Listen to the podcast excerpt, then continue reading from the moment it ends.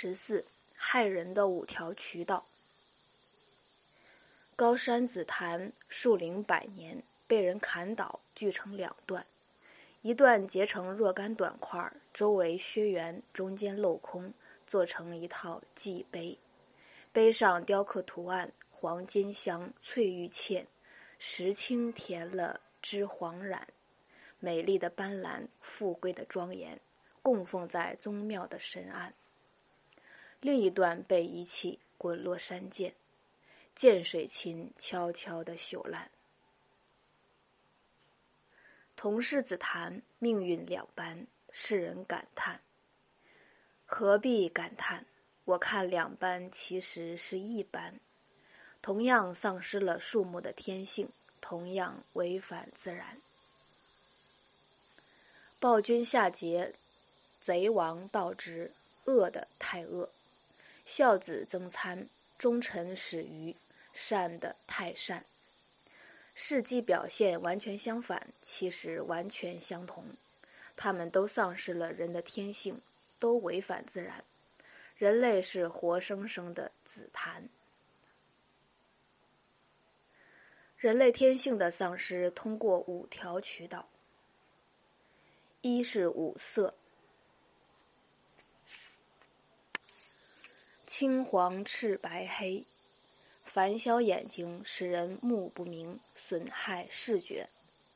二十五音，工伤绝止语，凡消耳道，使人失去聪闻，损害聆听。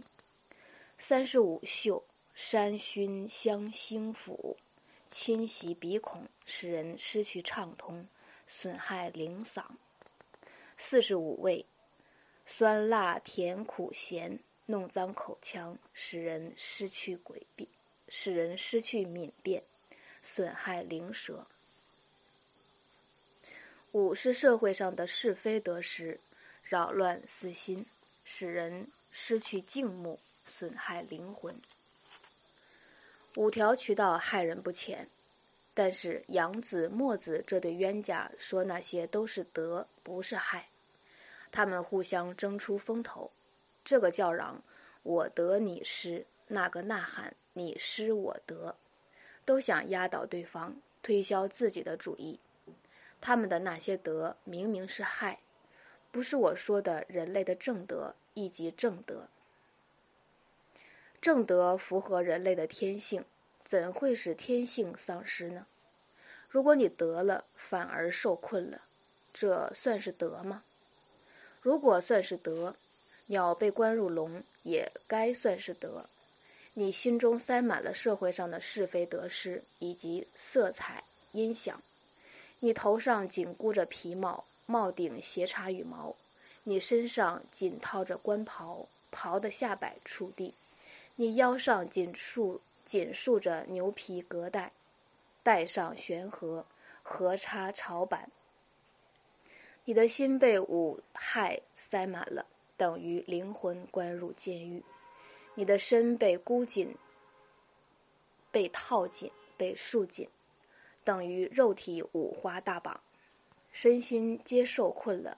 你还做高瞻远瞩状，傲然宣称：“我得了，我得了。”这时候，大街上有一名被捕的案犯，双臂反复，十指串捆。他认为你说的对，应该向你学习，所以跟着喊。我也得了，我也得了。这时候，动物园虎豹齐吼：“我们也得了。”